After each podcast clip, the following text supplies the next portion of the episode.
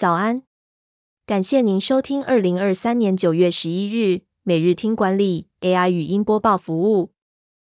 每天早上七点，用五分钟带您快速了解最受欢迎的商业新闻和职场话题。欢迎您至 Apple Podcast 或 Spotify 搜寻每日听管理，并订阅节目，还能一次浏览过往集数。另外，只要在经理人官方 LINE 聊天室输入“听书”两个字，就能解锁限量的隐藏优惠。首则文章是：黄崇仁曝力积电未来 AI 布局，晶片价格将比辉达更亲民。力积电董事长黄崇仁表示，明年将推出二十八奈米的 AI 运算晶片架构，并将朝人工智慧、三 D 堆叠记忆体等应用转型，以避开中国厂商的杀价竞争。黄崇仁指出，明年将推出高频宽 AI 运算晶片，价格会比辉达 AI 晶片亲民许多。并表示这将是一个大商机。黄崇仁也提到，台湾半导体厂必须创新以应对中国的杀价竞争。力积电将在二零二五年后转型朝人工智慧、三 D 堆叠记忆体或新显示材料等应用布局，降低感测、驱动晶片占比，实现多元化发展。此外，黄崇仁预测明年第一季结束后，整体半导体产业库存将有所改善。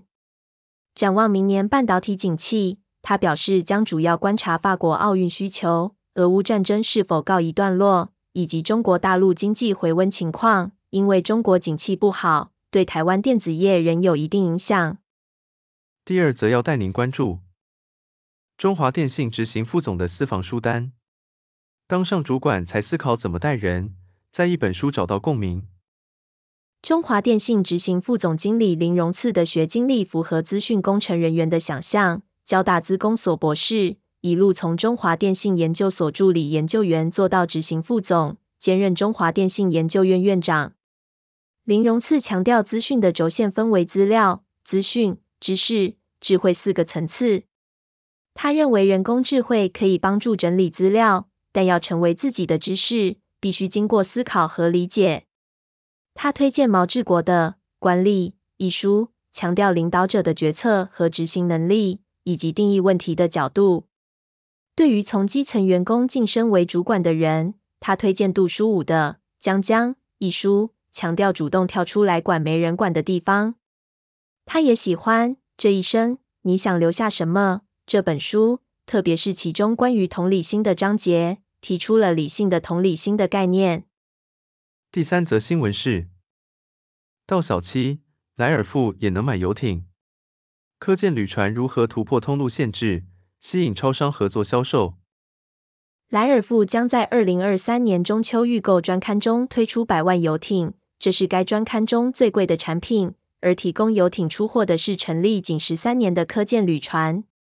科建旅船提供游艇出货服务，近年台湾游艇内销需求上升。考取游艇驾照的人数增加，让莱尔富决定在门市通路开始销售游艇。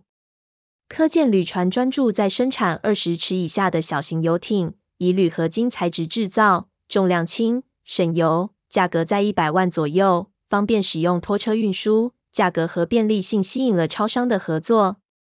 科建旅船也在百货公司展售，这些创新通路带来了内销订单的增长。科建旅船拥有四十年的汽车钣金制造经验，这使他们能够选择铝合金材料，重量轻、耗油少，并开发出一体成型技术，提高品质。随着内销需求的扩大和外销订单的增加，科建旅船在台湾游艇市场上取得了稳定的地位。最后带您关注，为什么职场上发生性骚扰指控，法官其实很难判断是否成立？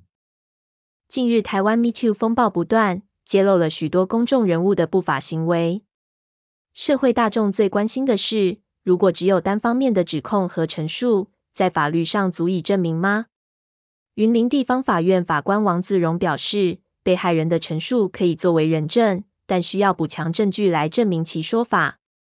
然而，这类案件往往发生在密室中，证据难以取得。